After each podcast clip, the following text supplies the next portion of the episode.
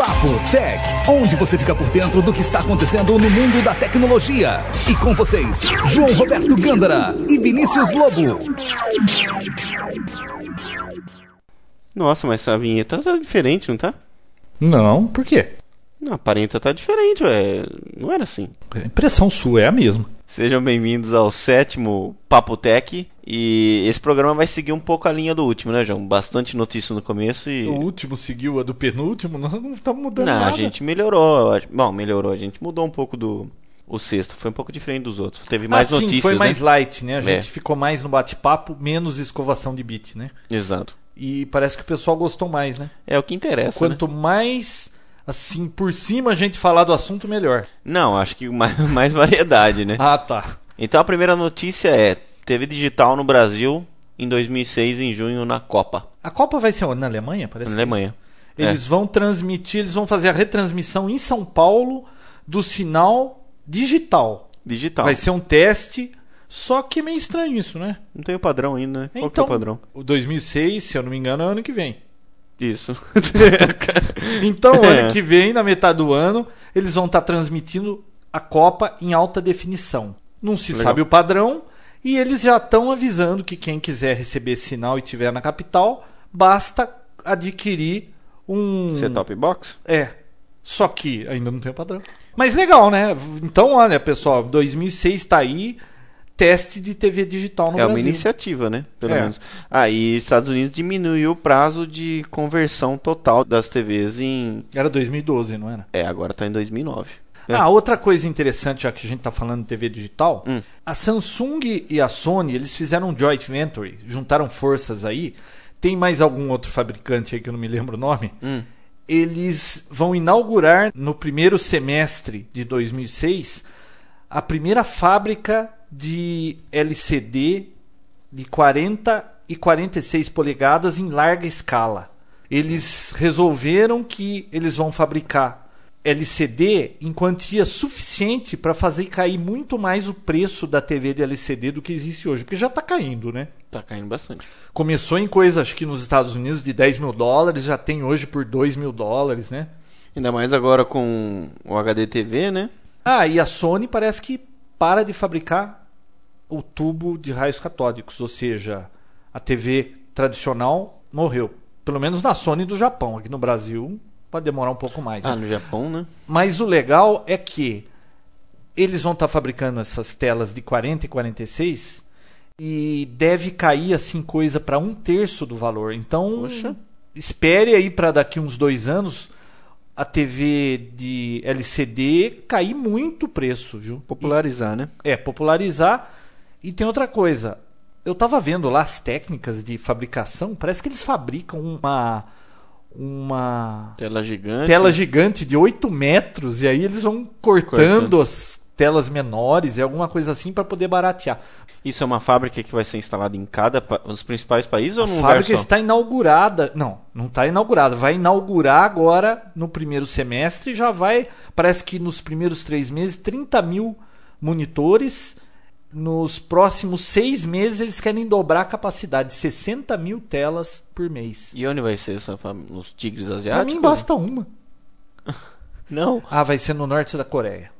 Ah, tá. Não vai ser espalhado pelo mundo. Não, Assim, não, não uma vão fábrica ser várias, não. É conta. uma só para grande produção. Ah, Bom, legal. já que tá falando de TV, eu ouvi uma notícia essa semana que eu achei muito interessante e isso começa a mostrar o futuro do podcast, viu? Podcast de áudio, podcast de vídeo. A NBC americana, que é como se fosse a Rede Globo aqui do Brasil, é a TV mais poderosa, Uhum.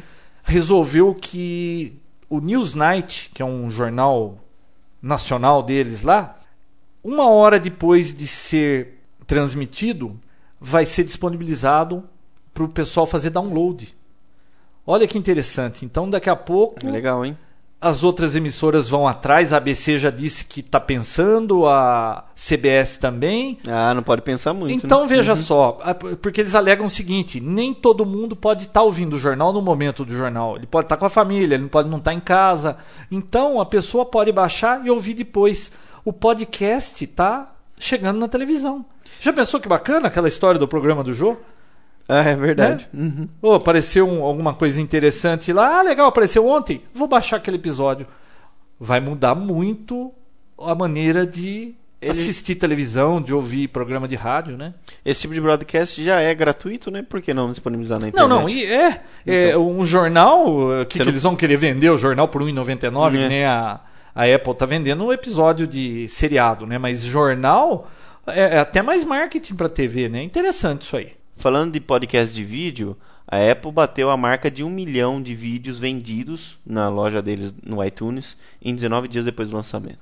Isso é Nossa. é incrível, né? E você viu que as outras emissoras também estão preocupadas com esse negócio e elas vão acabar seguindo a ABC e vão acabar disponibilizando seriados e outros programas. Olha, eu sabia que esse negócio de vídeo ia explodir quando a Apple se metesse nisso. Por que, que quando a Apple mexe, funciona e os outros não funcionam? Qual que é a da Apple, hein? É, formadores de opinião, né? Parece que até a Microsoft está se rendendo agora ao mundo iPod, o mundo Apple, você acredita?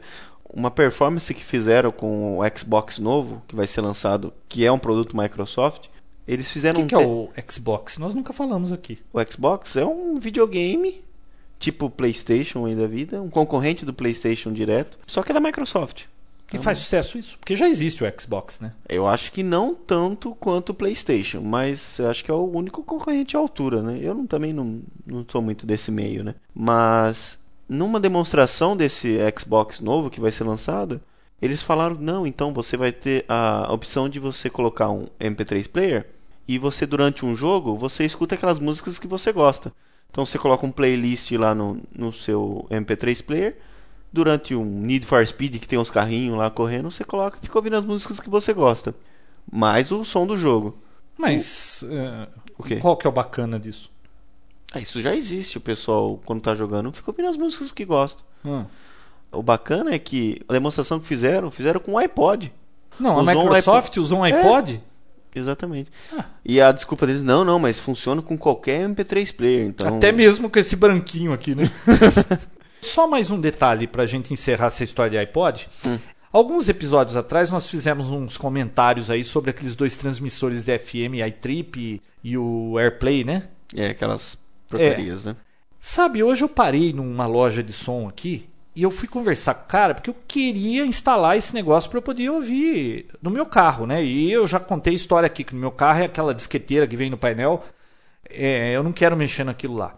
Eu perguntei para ele, viu, não tem um jeito de um amplificador que tem uma entrada auxiliar tal para eu poder ouvir meu iPod? Ele falou: não, tem um módulo que a gente está importando. Ele me mostrou muito bem feito, bem acabado. Um módulo é do tamanho do maço de cigarros.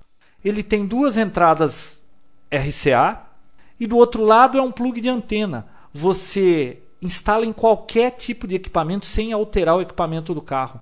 Ele vai lá, tira a antena do seu som do carro, pluga a antena desse aparelho e esse aparelho tem uma entradinha de antena. Ah, você tá. pega a antena e liga nele. E tem uma chavinha. Quando você mudar a chavinha, ele entra transmitindo naquela frequência e não importa se tem ou não tem estação na cidade. Passa ele está ligado na antena, ele cobre. Ah, então eu vou segunda-feira levar meu carro lá para fazer um teste para ver se o som fica bom. Se ficar bom, eu vou mandar instalar. Aí eu comento depois como é que saiu o resultado. Bem interessante, não é caro, 170 reais, mais barato do que um transmissorzinho daquele. E o FM ele é estéreo, tudo, né? Acredito que Sim, a qualidade é boa. Tem disqueteira que o pessoal põe que é transmitido pelo FM e o som é bom, né? Agora, aqueles dois que a gente testou, o áudio era meio de AM, né? Horrível, né? Bom, tem outra notícia aí do, dos iPods, né? Tem um moleque doido lá que faz doações. Nossa, faz Acontece. doações? Não, ele pediu ele doação para um experimento social. Olha que interessante. Ele queria fazer uma experiência, fez vaquinha com um monte de amigo lá, cada um deu 20 dólares. É pelo site, né? Você. Não, ele criou um site. É. Ele pegou 20 dólares cada um, juntou lá seus 300 dólares. A ideia dele esconder uma câmera, entrar na loja da Apple, comprar um iPod vídeo, o novo lançamento, pegar aquele iPod, abrir lá dentro da loja da Apple, jogar no chão e destruir o iPod dentro da loja da Apple. e fazer a gravação desse feito feito aí. Nossa. E ele arranjou quem desse o dinheiro para fazer isso. É, e ele fez. E isso. fez. É, o vídeo, a gente vai deixar o link nos tópicos, tá? Uhum. Quem quiser dar uma olhada no vídeo quase vomitei assistindo aquele vídeo. O moleque treme muito a câmera. Não é, que tava escondida, né? É, então, mas é horrível você ficar assistindo aquilo. Demora muito. Ele Parece que foram em dois, né? O amigo dele tá com a câmera É. escondida e ele que faz a negociação, só que balança muito, né? E se você for assistir na íntegra, é, se É. prepare. Tome Não, um- mas eu acho que vale a pena assistir da metade pra frente, porque ele entra na loja, ele fica olhando prateleira, depois ele vai no caixa, fica batendo papo lá com o vendedor. Demora muito o É. negócio. No último terço do filme é que ele faz o- a destruição.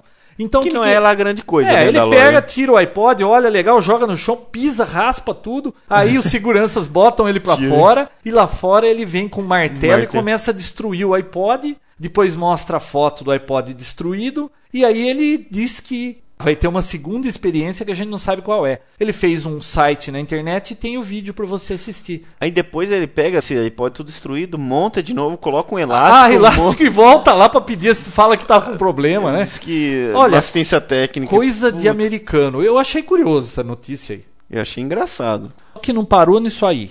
Alguém entrou no site dele, trocou a página para uma causa mais justa, dizendo: façam doações para eu comprar meu primeiro iPod. Ao invés de de- ajude a comprar um iPod para ser destruído, me ajudem a comprar um iPod, né? E eu acho que ficou um dia essa página alterada. Só que parece que tem alguma falcatrua aí na coisa, né? É, existe uma polêmica toda de que ele não comprou o iPod que ele havia falado que ia comprar. O iPod vídeo, né? É, ele pediu até as doações no site para comprar o vídeo, mas o que aparenta no, no vídeo é que ele comprou um iPod, aquele foto, O antigo, é, né? o antigo de que era 20 mais giga. barato. E o menorzinho de 20 E o giga. pessoal percebeu e agora tá dando rolo isso aí. Nossa, cada coisa, hein? Bom, vamos falar um pouco de rootkits, João? Mas nós já não falamos na semana Já passada? falamos, mas Na retrasada?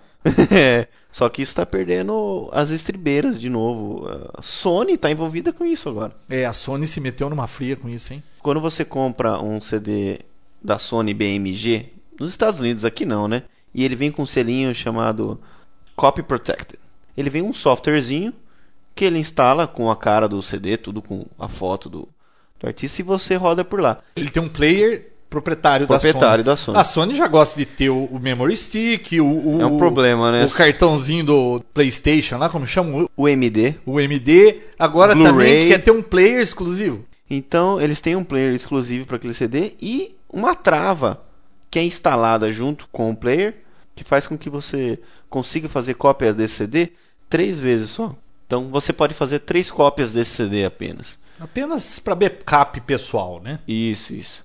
O problema é que esse softwarezinho, ele usa um rootkit para se esconder. Esse software ele fica entre o CD-ROM hardware e o sistema operacional. Ele fica no meio ele funciona como se fosse um filtro. E se você remover, você encontrar pelo rootkit revealer, foi lá, opa, tá aqui o arquivo, porque esse rootkit ele só esconde o arquivo, mas ele tá lá. Se você for lá no prompt e dar um dir, você encontra o arquivo, ele tá lá. Se você remover esse arquivo, o seu CD-ROM some. Você para de funcionar, você tem que Exato. formatar as máquinas se você não souber como instalar o driver de novo, né? Isso já faz seis meses que tá no, no mercado, né? É, mas eles começaram a descobrir agora com Então. esses softwares aí, né? Existiam fóruns que o pessoal fala, ah, eu escolhi esse arquivo, apenas esse arquivo que perdi meu CD-ROM. E você sabe o que é pior? Uhum. Que a Sony criou essa maneira, parece que ela comprou de uma outra empresa essa tecnologia, tá? Para tentar evitar pirataria. Só que é igual a história do spyware. Ele tá instalando uma coisa no seu computador que você não pediu e o que é pior, foi mal feito o software. Muito mal feito. O rootkit da Sony, ele esconde qualquer arquivo que começar com dólar, alguma coisa dólar. Exato. Então, se qualquer hacker criar um programinha bobo aí e der o nome do programa de dólar, qualquer coisa dólar, jogar num computador que tenha esse software da Sony, aquele arquivo desaparece. E olha só que notícia fantástica. Lembra que você falou uma vez do Warcraft que tinha um, um vírus, uma espécie de vírus Ah, que pela inter- mudava o jogo, né? Exatamente. O pessoal lançou na internet alguns sites falando: você quer trapacear no Warcraft? Compre um CD original da Sony. Você acredita? Então o que, que eles fazem? Eles pegam esse, esse softwarezinho que espalha esse vírus, que Não é Tra- vírus, né? É o. é uma trapaça, né? Ele É. trapaceia no jogo e esconde o arquivo. Quer dizer, quando você joga esse Warcraft pela internet, existe um, um software de varredura que fica procurando no seu computador se tem algum software de trapaça nele. Para evitar que o pessoal fique trapaceando no jogo. Ah, e ganhe online. Exato. Então o que, que eles Ah, fazem? Eles legal. colocam esse dólar, cis dólar, E some com esse A arquivo. trapaça fica lá, o, O anti-trapaça do Warcraft não acha Não e você encontra. trapaceia. Exatamente. Mas tá ficando interessante esse Tá negócio. ficando hein? legal, né? Então, mas isso é pra qualquer arquivo. Qualquer arquivo que você colocar esse dólar, cis dólar, ponto alguma coisa. Mas a Sony foi muito infeliz com essa ideia aí, Uhum. porque todo mundo puto da vida com isso. Eu já ouvi gente fazendo protesto dizendo: vamos tacar fogo em CD. Quem tem esse CD, vamos pôr fogo no CD. Eu vou hoje juntar todos os meus CDs que tem essa proteção e pôr fogo. Por mais que seja uma atitude de bloquear a pirataria, é uma atitude invasiva. Nossa, mas ela tá usando o rootkit. É, É. Você vê como é que tá esse negócio? Não basta eles já dizerem que é proibido. Todo mundo sabe que é proibido fazer cópia. É. Não precisa ficar tentando fazer esse tipo de coisa. Você sabe que depois de, de um dia, é óbvio que um hacker vai quebrar isso aí. Você conhece aquele sistema de proteção da Sony? Acho que foram. Foi há uns três anos. Ela criou um método de proteção. Parece que investiu um milhão de dólares para impedir que alguém conseguisse copiar num PC um CD de música. Parece que o primeiro CD que saiu com essa proteção foi o da Celine Dion, um CD dela. Aqui no Brasil eu vi um CD da Rita Lee com isso aí. É. Na borda externa do CD existia uma trilha que continha algumas informações que enganavam o leitor do CD-ROM. Você Era visível, assim, você umas olhava, coisas, você né? via aquela linha ali. O que, que aconteceu? Foi investido um milhão de dólares para desenvolver essa tecnologia e começaram a lançar um CD. Acho que uma semana depois, alguém teve a ideia de pegar uma canetinha de retroprojetor e pintar por cima da borda. uma caneta de um dólar quebrou o sistema de proteção de um milhão da Sony. Mas dessa vez ela foi coerente. Quarta-feira ela soltou no site dela um patch de correção. Sabia? Já tem service pack, o rootkit Não, da... não, não um service pack, um patch de correção mesmo. Ela lançou um service pack uma, uma época atrás, mas agora na quarta-feira ela lançou no site dela, inclusive está até escrito embora seja uma atitude só de antipirataria, tal, tudo conforme o- os entusiastas da internet reclamaram tanto, a gente tá soltando um patch que revela esse arquivo. Então já existe, saiu na quarta-feira, um arquivo que você baixa no site da Sony que revela esse arquivo que está É, ma- mas eu não entendo essa tentativa toda. Quando alguém quer muito uma coisa, acaba conseguindo. então, todo mundo sabe que é proibido. Uhum. Eles já vivem processando esse pessoal que fica fazendo download de música pirateada, tudo, vivem fazendo isso.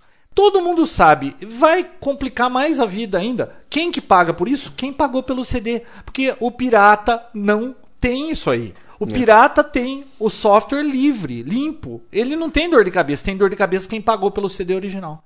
Ela assumiu, acho que há tempo, mas já existe há seis meses isso, né? Bom, chega de Sony, vamos em frente. Não, e a O? A O também tá nessa, né, João? Ah, é. Estão usando uma tecnologia rootkit para colocar um vírus no Instant Messenger da AOL aí. Virou uma confusão aí. Tá uma bagunça. Esse negócio do rootkit pegou. Daqui a pouco a gente vai ouvir mais histórias de horror desse negócio de rootkits. É, também esse Instant Master da UOL, tudo que sai de novo de porcaria, ele pega, né? É, ele é Vírus, meio- spyware, tudo ele pega Ele é primeiro. aquele amigo seu que tudo que existe ele pegou. Catapora, sarampo, cachumba. Pra quem não sabe o que é rootkit, que pode estar ouvindo esse episódio aqui e tenha perdido, foi no quinto Foi no quinto. No quinto episódio do Papo Tech, a gente está explicando mais assim a fundo o que é Rootkit. Vamos em frente? Tem mais alguma notícia? Tem a Microsoft, né? Falando isso de, de correção que a Sony fez. Microsoft lançou duas correções para o Windows, a MS05038 e a 052, que ela fecha a execução passiva dos ActiveX, que é a programação deles, aquela concorrente do Java. Só que todo site que roda esse esse ActiveX e o com não estão funcionando direito. Então todo site que tem ActiveX e você faz essa atualização, você está tendo algum tipo de problema. Estranho, né? Eles mesmos lançam um, um software para resolver problema deles e acaba estragando um pouco a internet. Tecnologia deles, né? Bom, vamos manter o PC saudável? Vamos lá, e o assunto de hoje é o assunto da enquete. É, Spam. spam. 75% das pessoas falaram que spam enche o saco. Eu achei isso. É um número Porque tem quem acha que spam não enche o saco? Ou tem quem não recebe spam? Existem poucas pessoas. Eu só que conheço John DeVork É. que não recebe spam. fala que não recebe spam nenhum. É. Mas spam tá mais do que comprovado que é um mal da internet. Você criou um e-mail, você tem spam, não tem essa. Cerca de 50% dos e-mails hoje são spam. Explica o que é spam. Spam é todo aquele e-mail que você recebe sem ter solicitado. Não é aquele que o seu amigo manda Sem você que- pedir. É, sem você pedir, mandando aqueles vídeos, aquelas correntes. Correntes até se enquadra, né? Mas é, mandando coisas que você não solicitou. Geralmente propaganda, né? De Viagra, né? É. Cialis, aquelas coisas. Negócio é, vendendo notebook, vendendo produto. Sabe o que eu acho gozado nessa história de spam? Eu recebo spam aqui, vários por dia. Eu não olho nenhum. Você, você bate o olho, vê que é porcaria, eu já pago. Quem que tá lendo spam pra esse povo que manda spam continuar fazendo isso? É que eu acho que eles mandam assim 5 milhões no dia e se 0.001% cair naquele negócio, eles têm lucro, né? É verdade. Então, eh, na nossa enquete, eh, foi revelado que 75% das pessoas se incomodam com isso. Eu achei até um número baixo, né? Pra se incomodar. É. Ah, porque tem gente que recebe, apaga. É, porque spam tá mais do que comprovado, né? Hoje em dia, 50% dos e-mails são spam. E isso é ruim porque o tráfego da internet útil Uhum. é 50% do que tá rodando lá, né? Esse número tá caindo, né? tá? Diminuiu, era bem maior. Agora que o pessoal começou a se interessar por isso e começou a criar ferramentas para evitar isso, esse número caiu. Só Mas que a eu tenho- Microsoft andou processando gente. Semana passada processou 13 spammers. Quem Uhum. manda spam. Ah, no meu servidor de e-mail, detectei 55% dos e-mails pro meu domínio eram spam. Você sabe que depois que você me deu aquela dica do Outlook 2003, diminuiu bastante, né? Seguinte, quem recebe spam e tem o Outlook XP ou 2003, só essas duas versões, a XP e a 2003, as duas você precisa fazer um update do Office para poder habilitar essa função, tá? Quando você instala, ela não vem. Mas você vai lá no Windows Update, tem uma, uma paletinha lá, é, Update do Office. Você clica lá, faz o update ele pro Service Pack mais novo e tem para quem está em inglês Junk Mail ou lixeira, lixo, e-mail lixo, alguma coisa assim. Você faz a atualização, ele adiciona esse plugin. Você clica lá no Outlook, tem uma opção. Quando você clica com o botão direito em cima do arquivo, você adiciona esse remetente a uma lista de remetentes bloqueados. Toda vez que vier um e-mail desse remetente, que geralmente é globo@globo.com, serasa@serasa.com, ele vai direto para uma pasta de lixeira e fica lá. Então você consegue depois dar uma olhada ver se não foi nada por engano.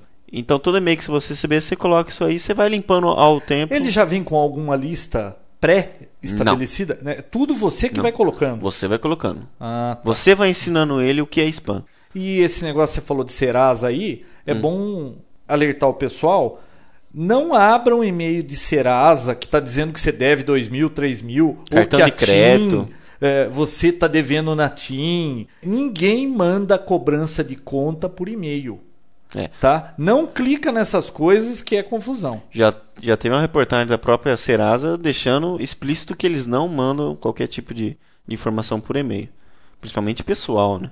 Então, para quem tem o Outlook Express, que não tem o Outlook Microsoft mesmo, aquele pacote, o pacotão pesado, para quem tem aquele levinho, o Express, se você for em ferramentas, regra para mensagens, lista de remetentes bloqueados, você consegue adicionar manualmente. Ah, mas é um trabalhão. É né? um trabalhão esse, danado. esse novo aí é legal porque chegou lá três e-mails que você vê, ah, é porcaria. Você já segura o Ctrl, clica nos três, direita, remetentes bloqueados. Pronto.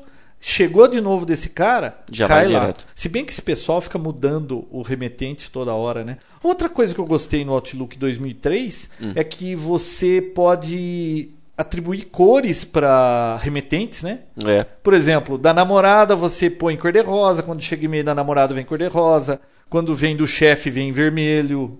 É legalzinho para você separar, organizar, dar prioridades, né? Você já bate o olho, E já vê o que, que você vai ler primeiro, né? se bater o olho pode ficar roxo o olho, né? Não, não. Você dá uma olhada ali e já sabe de quem é o e-mail assim, no meio de uma lista grande, é legal. Tá. Outra dica é, para quem não, não quer se utilizar dessas duas opções que a gente já passou, tem aquele Norton Internet Security. Ele vem com uma opção chamada Norton Anti-Spam. Funciona muito parecido com o do Outlook. Que você Vem clica... com rootkits também? Não, não. você clica com o botão direito e seleciona. Só que ele já vem com um serviço inteligente nele.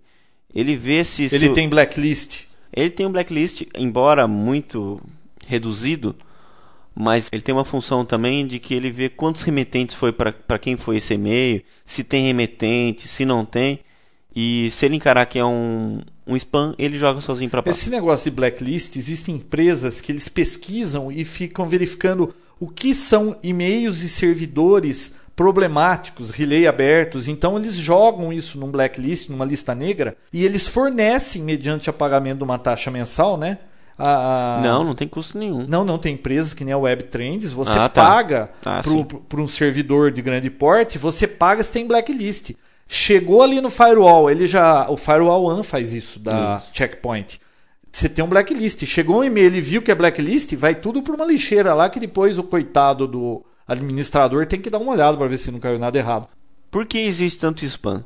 Porque existem muitos servidores de e-mail abertos, que é conhecido como Open Relay.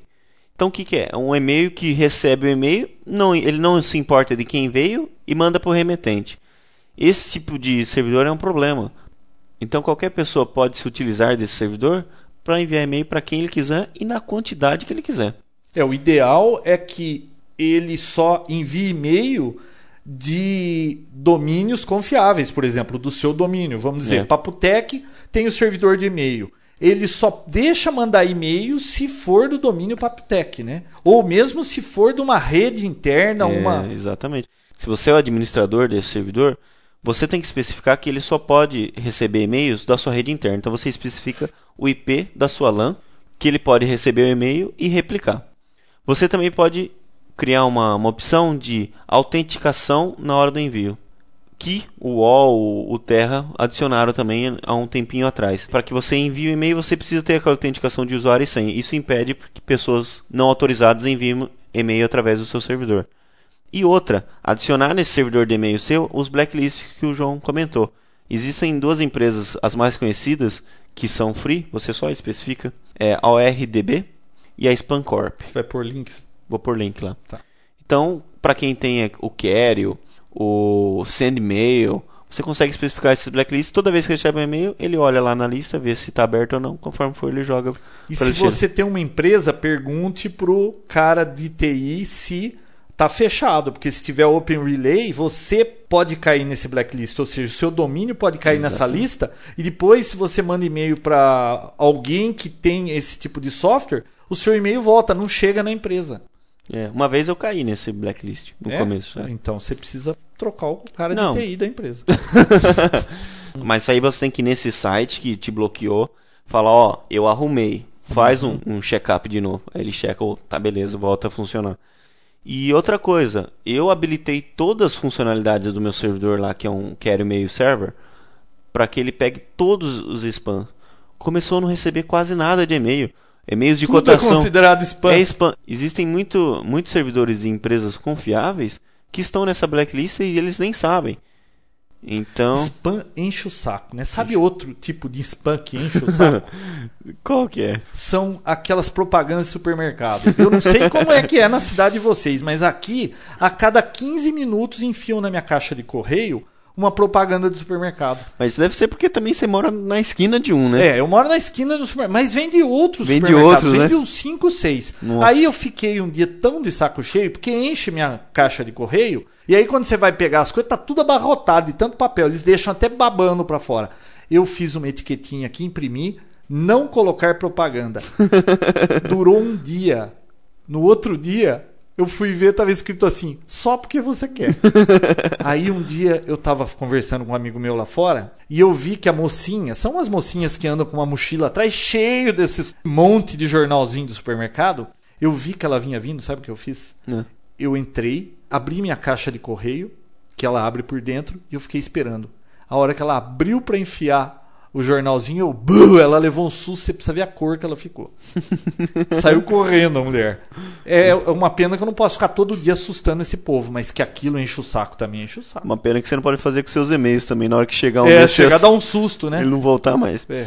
Então é isso aí. Para quem é administrador de servidor de e-mail, se atente com o Open Relay e adicione os blacklists para não receber e-mails spam. E para quem é um simples usuário, utilize o Outlook para poder bloquear essas mensagens e, se possível, se quiser utilizar o anti-spam da Norton, da McAfee, então fica aí a seu critério. Bom, chega. Vamos falar sobre fotografia? Vamos, fotografia digital, parte 5. Qual será o assunto de hoje? O assunto de hoje é como tirar fotos nítidas. Legal. Ou, se você preferir, como não tirar fotos fora de foco. Nossa, acontece muito. Sim, acontece muito. E fotos fora de foco não são apenas os iniciantes que têm esse problema. Uhum. Isso aí acontece até com os profissionais. E provavelmente é com mais frequência com os iniciantes, né? Inclusive, tanto o profissional pode cair nessa de foto fora de foco, que tem um caso notório que no jornal Times, na primeira página, colocaram a foto do encontro entre o Bill Clinton, ex-presidente dos Estados Unidos, com o tal de Hoffa, de sindicato lá, né? Mas isso não importa. A fotografia mostrava os dois se cumprimentando e tinha uma placa no fundo, um sinal de trânsito, estava nítida. E os dois, eles estavam em foco, mas a placa estava mais nítida do que o, o presidente e o tal de Hoffa. Nossa. Ou seja, foi um jornalista que fez a foto e ele errou o foco. Provavelmente ele usou um foco manual ou não? A câmera Não, que não. focou errado. A vantagem de foco automático, né, de autofoco nessas câmeras, inclusive para jornalismo, né, é que às vezes o jornalista ele pode se dar o luxo de cometer esse erro porque ele precisa capturar aquele momento. O pessoal foi dar mão ali, ele tinha que pegar aquele momento, ele tinha que confiar no foco da câmera, né? Entendi. Só que não acertou e vai ver que só teve aquela foto, então foi aquela pro ar mesmo. É tão assim complicado você focar manual assim uma câmera? Não, não é. Focar manual é fácil se você tem uma câmera reflex, com aquelas lentes que você olha e ajusta com a mão o foco manual. Foco manual de câmera digital é uma droga. É- são botõezinhos de up e down que você tem que ficar ajustando para tentar chegar no foco. Não vale a pena, tá? Sim, sim. Foco de câmera digital manual é melhor nem mexer com ele. Melhor deixar automático. Melhor deixar no automático, mas você precisa aprender a usar o automático. Mas então né? explica pra gente, o que, que é isso aí? Bom, vamos lá. Um dos principais motivos de uma foto fora de foco é porque o fotógrafo focou no lugar errado. Bom, em minha opinião, se eu tivesse que dar um conselho a um iniciante, apenas um, de como ele melhoraria suas fotografias, o conselho seria: aprenda e domine o sistema de foco de sua câmera fotográfica. Toda câmera fotográfica digital tem um sistema de autofoco, que ele entra em ação assim que você aperta o botão do obturador. E esse sistema é quase perfeito. Ele só tem um defeito. Qual? Ele não sabe o que você quer fotografar. Então essa é a única falha do sistema de autofoco das câmeras.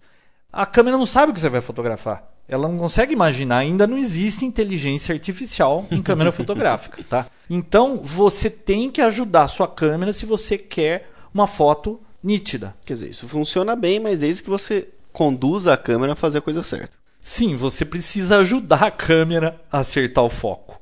Mas como é que é isso? Quando você aperta o botão do obturador, a câmera vai tentar focar o que tiver no centro do frame. Frame é o quadro lá. A hora que você olha no visorzinho, aquela área que você está enxergando a gente chama de frame, tá? Então, toda a câmera vem ajustada para fazer o foco no centro. Esse é o default delas. Tem câmera que é mais sofisticada, que tem vários pontos de foco, não só no centro. Tem câmeras mais sofisticadas que chegam a ter 35 pontos de foco. Nossa. Então, ela vai acabar encontrando o foco, mas mesmo assim, ela não sabe o que você pretende da fotografia. Mas que nem essas câmeras de 35 pontos de foco. Normalmente as reflex caras aí Nikon, Canon, né? Ela escolhe um desses 35 pontos que melhor se encaixa ou ela realmente foca nesses 35? A câmera comum compacta normalmente é o centro. O foco é um ponto no centro, tá? Essas câmeras com vários pontos, você pode escolher.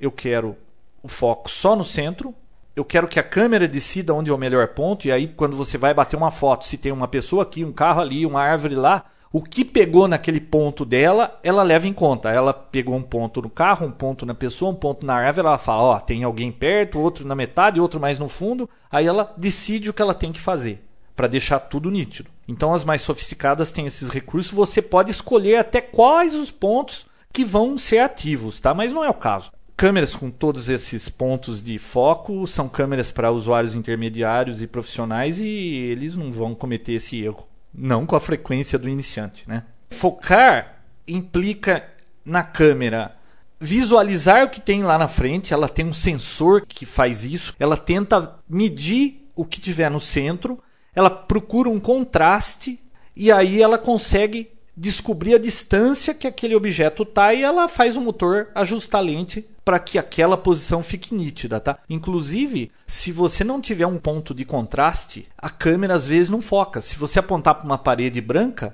às vezes ela não consegue distinguir que a parede está a 3 metros. Ela fica com a lente indo.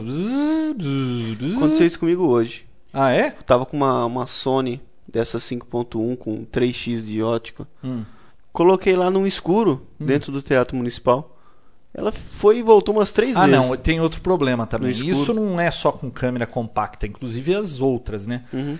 Para que a câmera funcione com autofoco, você tem que ter iluminação. No escuro, muitas vezes ela não vai conseguir encontrar. Se ela não tiver luz, ela não consegue achar o foco. Aí ela fica, vai, volta, vai, volta. Existem câmeras, as mais sofisticadas, elas chegam a emitir um flash de infravermelho. Ela ilumina e aí ela consegue achar o foco. Ah, entendi. Mas o normal das câmeras mais comuns aí, compactas, é ela não encontrar o foco. Até quando tem contraste, às vezes ela fica vai, volta, vai, volta. Se perde. Se perde. Você tem que ajudar a câmera, tá? Bom, então toda a câmera funciona assim. Quando você aperta o botão do obturador, ela vai tentar encontrar o foco. E isso também difere câmeras compactas simples das mais sofisticadas. Uhum. As mais sofisticadas, mesmo as compactas, elas têm uma eletrônica melhor, ela tem um sistema óptico melhor, ela encontra o foco mais rápido. Se você tem uma câmera que você aperta o botão do obturador, ela já encontra o foco em um segundo, faz diferença. Agora, quando a câmera é uma câmera mais despojada, mais baratinho, você aperta às vezes para focar, ela leva 3, 4 segundos para encontrar o foco e aí você tem que viver com isso, né? Mas então, resumindo, se você vai tirar uma foto e o objeto que você quer fotografar está bem no meio, as chances de que a foto saia nítida são grandes, porque o sensor da câmera mede o foco ali no meio. O objeto que você quer fotografar está no meio, perfeito. Então, imagine, você vai fazer uma foto de uma pessoa. Você aponta a câmera para a pessoa, coloca ela bem no centro, aperta o botão, ela focou no centro, ela viu a pessoa ali, ajustou, pá, a foto fica perfeita. Só que quando você tira foto de uma pessoa no centro, você já percebeu isso? Se você vê uma foto assim com uma pessoa bem no centro ou uma outra foto com uma pessoa do lado, um pouco deslocada, não fica mais bacana a foto que a pessoa está meio deslocada, que não está bem no meio? É Quando está bem no meio, fica um negócio muito batido, não fica? Uhum.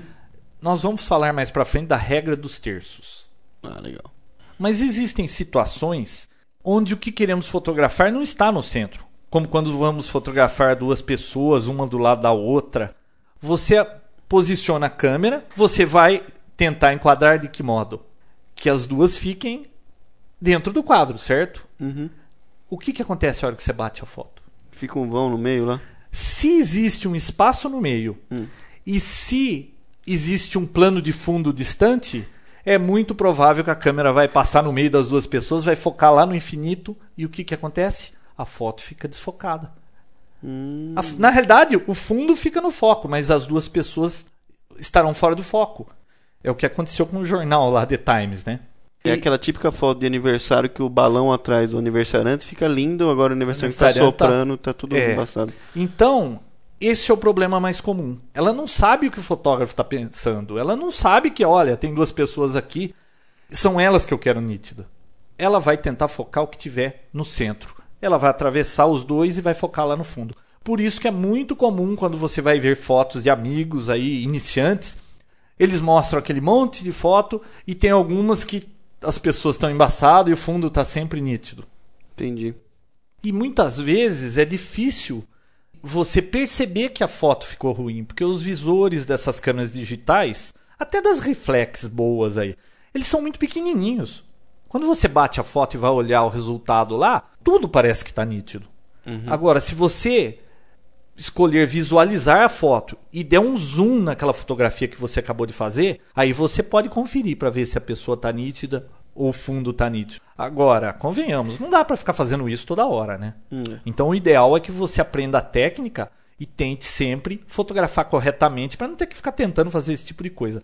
Existem algumas câmeras, agora a Sony que está lançando muito, né? Com um display enorme, enorme, quase do tamanho da câmera. Esse já vai ajudar as pessoas a perceberem quando a coisa não deu muito certo, né? E suporte a dar o zoom na foto, no preview da foto, são poucas câmeras que fazem também com qualidade, né? Essas uh, Rebel, essas Reflex Não, não, aí é bem outro problema, tá? Quando a pessoa tem uma câmera compacta, ela tem que conviver com o visorzinho de cristal líquido. E você sabe que todo mundo adora isso, né? O pessoal adora tirar foto olhando pelo visorzão, é, né? Você vê assim, o pessoal põe a câmera lá na frente e começa a olhar ali e tira foto. Poucas as pessoas que olham no visor ótico mesmo. Uhum. E outra, tem algumas câmeras dessas, mesmo a S2 da Canon, que é uma boa câmera, o visor ótico dela não é ótico. Ele é um LCD pequenininho lá dentro. Você chega a ver os pontinhos assim do visor. Não, não adianta nada. É um Electric Viewfinder. Não é muito legal isso aí. É só uma questão de referência. Se você nunca pegou uma câmera reflex, olhou ali no visor dela e ajustou na mão a lente e você vê oticamente a foto, uhum. você vai viver com, a, com o displayzinho de cristal líquido e sem problema algum, tá? Sabe que eu tava mexendo numa câmera dessas bem simples aí que vende pela televisão. E eu fui tirar uma foto dela olhando pelo visorzinho pequenininho, que eu costumo tirar foto olhando por ele. O visor, ele tá fora de centro. Pelo CD é melhor. Eu tirei uma foto de um objeto de perto, acho que tinha um, um metro, um metro e meio mais ou menos. Ele ficou totalmente descentralizado. Não era o que, que, você viu, né? Exatamente. Né? Isso é a vantagem da câmera reflex. O que você vê pelo visor é o que a lente está vendo. E a hora que você bate a foto, o espelho sai da frente e então. sensibiliza o sensor.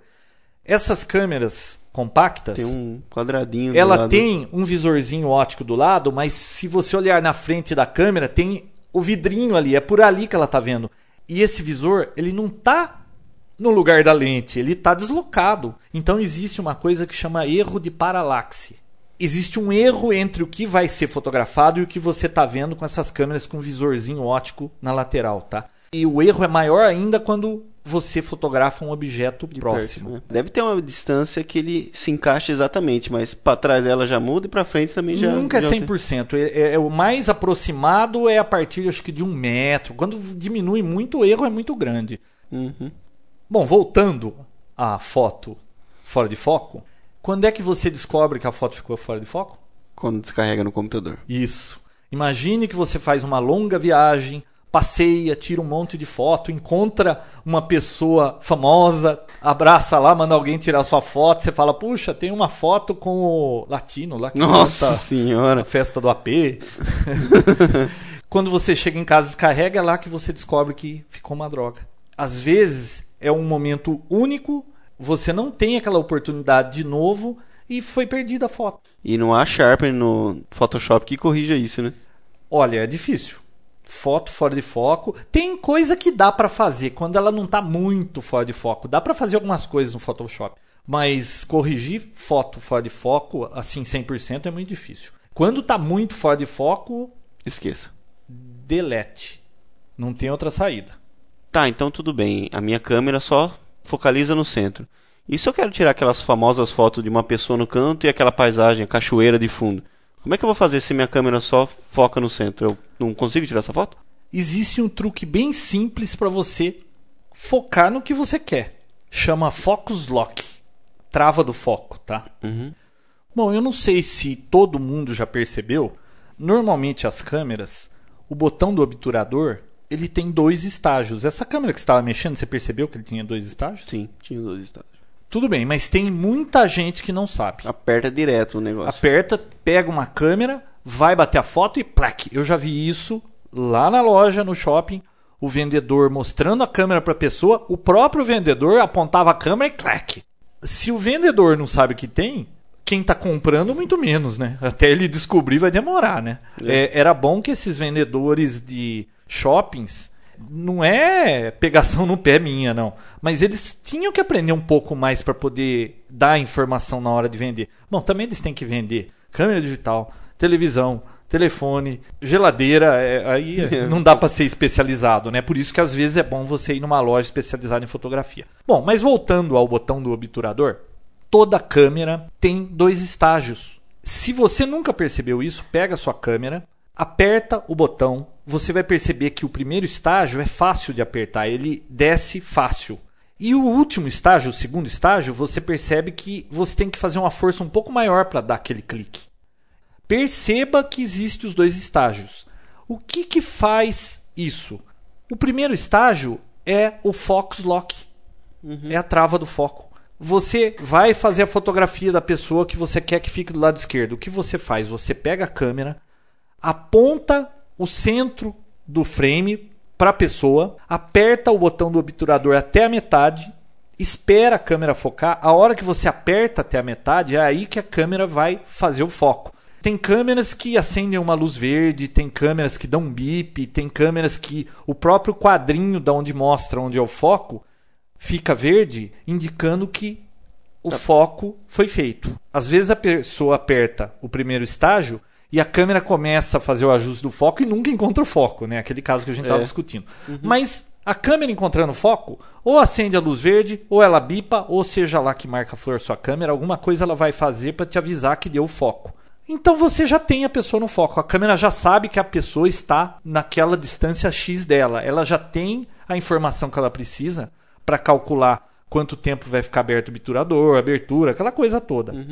O que você faz? Segurando o botão nessa posição, não tira o botão, você reenquadra, você movimenta a câmera, deixa a pessoa ficar na lateral da foto e aí você aperta o botão até o fim. Aí a câmera captura a foto. O que, que aconteceu? O estágio 1, a trava do foco, você fez na pessoa. A hora que você movimentou a câmera, segurando, ela não perdeu essa informação. Aí você bate a foto e pronto, você vai ter uma foto que a pessoa vai estar nítida, mesmo não estando no centro da foto. Então, esse é o truque para você ter fotos nítidas.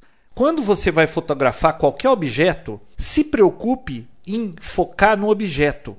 Vamos dizer, você vai fazer uma foto de um monumento. Você vai lá para trás, é que normalmente monumento é, você vai colocar no meio da foto e aí é capaz de ficar nítido. Mas vamos dizer que você quer fotografar um objeto e ele não vai ficar no meio do, do frame. Você aponta a câmera pro objeto, coloca o centro, aquele, aquela cruzinha, às vezes tem uma cruzinha na câmera, né? Aponta pro objeto que você quer, aperta o botão até o meio, aí recompõe a foto e bate. Com certeza você vai ter a foto focalizada certinho no que você queria. Então, se você pegar, aponta para um lugar e pá, bate de uma vez só, aperta o botão, os dois estágios numa apertada só, a câmera nem tem tempo de focar. Tem câmera, como eu falei, demora para focar. E você já aperta até o fim, ela plec, bate a foto e aí sai tudo E embaçado. treme né? ao mesmo tempo, faz tudo. Tem outro problema, esse negócio de dar aquele apertão balança a câmera É. também, né? E tem mais coisas que você pode fazer com esse Focus Lock que vão te ajudar a tirar fotos melhores. Imagine a situação, você tá lá num aniversário. Você já viu como é que é O aniversário? famoso sopro. o famoso sopro da vela, né? Então, tá lá o aniversariante, estão cantando parabéns e alguém tá tirando fotografia. E tá lá, plaque, plaque, plaque, plaque, batendo um monte de fotografia. Ele quer tirar 10, 20 fotografias durante o parabéns. Não vai dar certo isso, a não ser que ele tenha uma câmera dessas que tenha o, o drive, aquela que bate mais do que uma foto por segundo, e foque muito rapidamente, a maioria das fotos vão sair ruins. Então, o que, que é o ideal fazer? Você bate algumas fotos durante o parabéns, mas um pouquinho antes dele terminar e a hora que ele for soprar a vela, você aponta para a vela, a câmera, o centro para a vela, porque ele vai estar ali com o rosto na frente da vela, né? Aperta o primeiro estágio, a câmera que leve lá o tempo que ela precisa para fazer o foco. E aí você fica aguardando a hora que ele for apagar a vela. A hora que ele for apagar, você aperta o resto que faltava do botão e pegou a foto exatamente naquele momento. Então veja a vantagem de fazer o Focus Lock. Você já fez o foco. Ela não vai perder esse tempo fazendo isso. Então na hora que for acontecer o evento lá que você quer fotografar, aí você bate, só sobra o shutter lag, que é o tempo que você aperta e ela realmente tira a foto. A chance é muito grande de você pegar o exato momento que ele estava soprando a velhinha. Muita gente perde a oportunidade porque não faz o, o Fox Lock. Então veja bem, se você sabe que vai acontecer um evento que você quer pegar aquele exato momento, ele tá para acontecer, não vai deixar para apertar o botão na hora que o momento aconteceu, porque aí você aperta inteiro ou aperta até a metade para fazer o foco. A câmera pode demorar para achar o foco. E aí você perde a oportunidade. Somente no escuro, né? Não, aliás, em aniversário é a desgraça do fotógrafo quando tá tudo pronto. Vai cantar o parabéns, alguém apaga a luz. Dá vontade de sair no tapa com quem fez isso. Não apaguem as luzes na hora do parabéns. Se você quer ter a recordação, a fotografia, não pode apagar. A câmera tem flash. E para ela enxergar no escuro para fazer o foco? É verdade. Se ela não tem aquele infravermelho, é mais complicado. O ideal é deixar a luz acesa, tá? Então, pessoal, experimenta com a sua câmera tenta perceber os dois estágios, faz teste para conseguir tirar mais fotos nítidas. Essa é uma dica que para o iniciante ele pode nem se preocupar muito com as outras, mas essa é a mais importante para conseguir fotografias mais nítidas e passar menos vergonha com os amigos mostrando aquele monte de fotografia embaçada. Pessoal, vou colocar nos tópicos duas fotos com os exemplos de foto focada certa, foco focada errada. E sempre que a gente fizer algum comentário aqui que vale a pena, a gente vai colocar lá as fotografias para fazer a ilustração que explica melhor para quem ficou com alguma dúvida. Né? E também a pessoa pode mandar e-mail para a gente perguntando. Eu vou colocar também uma galeria de fotos que eu tenho aí. Tem algumas fotos de arquitetura, algumas fotos assim de animais, alguma coisa para o pessoal dar uma olhadinha lá, exemplos de fotografia e tudo mais. Bom, okay. e tem algumas notícias aqui de fotografia que eu vou acrescentar aqui hoje no Fotografia Digital. A Kodak lançou uma câmera no Japão, 400 e poucos dólares. Sabe como que você transfere as fotos? Wi-Fi. Verdade. Nossa. Você bate as fotos para descarregar é via Wi-Fi, você não tem que plugar cabo nenhum. Isso aí provavelmente vai pegar outros fabricantes vão acabar lançando também a câmera que tem esse recurso, é óbvio que deve ter um sistema de segurança aí para essa câmera não tá atravessando a parede do seu apartamento e o seu vizinho lá pegando suas fotografias, né? E é Wi-Fi mesmo, não é Bluetooth. É Wi-Fi, né? não, não é Bluetooth. Wi-Fi. Eu achei interessante isso aí. Outra coisa, essa semana eu recebi um e-mail muito interessante com um link para a página de um fotógrafo que fez um voo naquele dirigível da Goodyear. Uhum. Sabe, da propaganda da Goodyear que fica andando aí pelos céus? ele levou uma máquina fotográfica e fez várias fotos. E ele estava em Campinas fazendo essas fotos. Então tem foto do centro, tem foto de praças, tem foto da lagoa. Eu achei muito bem tiradas as fotos. É um, uma visão legal, porque são fotos aéreas num dirigível, né? Mas tem muitas fotos. Eu acho que ele colocou lá umas 50. Então eu vou colocar o link para o pessoal dar uma olhadinha. Muito bacana, viu? Uhum. Bom, e para encerrar a fotografia digital de hoje, eu vou falar de um equipamento que pode ser muito útil para fotógrafo profissional ou para quem tem câmeras digitais com capacidade muito grande, 5 megapixels, 7 megapixels, 10 megapixels. Está se tornando um problema isso, porque os cartões custam caro, cartões com 2 GB, 4 GB custam uma fortuna, né?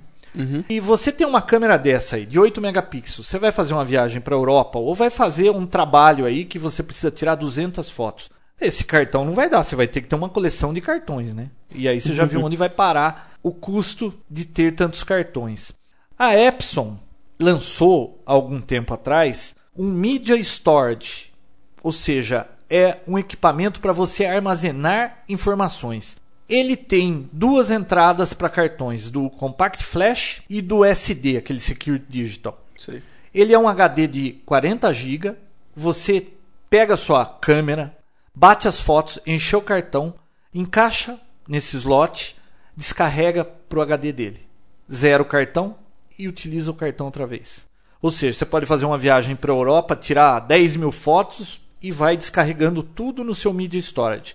Ele tem uma bateria recarregável que eu fiz o teste, ele conseguiu descarregar 13 cartões de 512 MB com uma carga de bateria. Ele tem um display maravilhoso de 3 polegadas e meia, você viu, né? Uhum. Uma qualidade de imagem perfeita. Você consegue ver a foto que você tirou com detalhes que você não vê naquele display pequenininho da câmera. Toca MP3 e toca também vídeo, DVX. DVX. Eu converti alguns seriados aí, uns videoclipes e joguei nele. A imagem é fantástica, muito bacana. Eu vou colocar o link lá no site também. Então, para quem tem problema de armazenamento, fotógrafo de casamento, ou você vai fazer uma viagem longa, dá uma olhada no Epson P2000. Toca vídeo, MP3, armazena foto, serve também de backup, ele é USB 2, transfere rapidinho. Você pode levar informações de um micro para o outro. É um negócio muito bacana. O iPod Video foi lançado agora, né? Mas Uhum. ele não tem entrada para cartões para descarregar a câmera. Mas esse Epson já estava aí, tem uma tela muito maior, toca vídeo muito melhor, mas tinha que ser a Apple para fazer o alarde todo e fazer a coisa ficar famosa, né? Legal. Bom, e a enquete da semana? A enquete dessa semana vai ser aonde você escuta os seus podcasts? Isso. Deixa eu contar uma historinha aqui. Por que, que a gente resolveu fazer essa pergunta na enquete? Eu sei de quatro pessoas que nos responderam por e-mail que eles ouvem o Papo Tech no carro, no CD. É, tem muita gente que não tem um MP3 player, né, para poder levar ele onde vai. Então, eles pegam o arquivo, queimam um CD para poder ouvir no carro. Tem uma pessoa que ele ouviu duas ou três vezes para entender todo o conteúdo, né? Então, pessoal, a gente gostaria de saber onde você ouve o Papo Tech. No MP3 player, no computador, ou você grava num CD. Então, pessoal, a enquete da semana, onde você ouve o Papo Tech. Por favor, entrem lá na enquete e votem. www.papotec.com.br E qualquer dúvida, perguntas, sugestões, Mandem e-mails.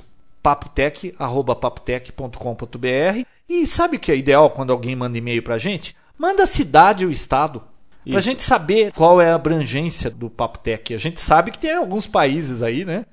O Japão Sim. é o segundo colocado, né? É o Japão e os Estados Unidos. Então, tá uma briga O Brasil, olha, o que a gente tem olhado no nosso servidor é que 80% dos ouvintes são do Brasil, 12% do Japão. Depois vem Estados Unidos, tem Colômbia, Alemanha, Portugal. Itália. Itália, é Venezuela, curioso. Venezuela. Óbvio que são brasileiros ouvindo o Papo Tech, né? Com certeza. Pessoal, nós temos uma novidade para vocês. A partir dessa semana, quem nos enviar e-mails com sugestões, perguntas, vai receber em casa um brinde do Papo Tech. Mande seu endereço. Um brinde surpresa, hein? Não é uma bomba. Não é uma bomba, nem Anthrax. É. Pessoal, esse foi o Papo Tech episódio número 7. Entre no site, responda a enquete manda e-mail com o endereço. Manda um e-mail com o endereço, a gente vai mandar o brinde surpresa. E semana que vem, mais Papo Tech. É isso aí. Até lá. Até mais, pessoal. Papotec, onde você fica por dentro do que está acontecendo no mundo da tecnologia, estará de volta na próxima semana com mais um episódio inédito.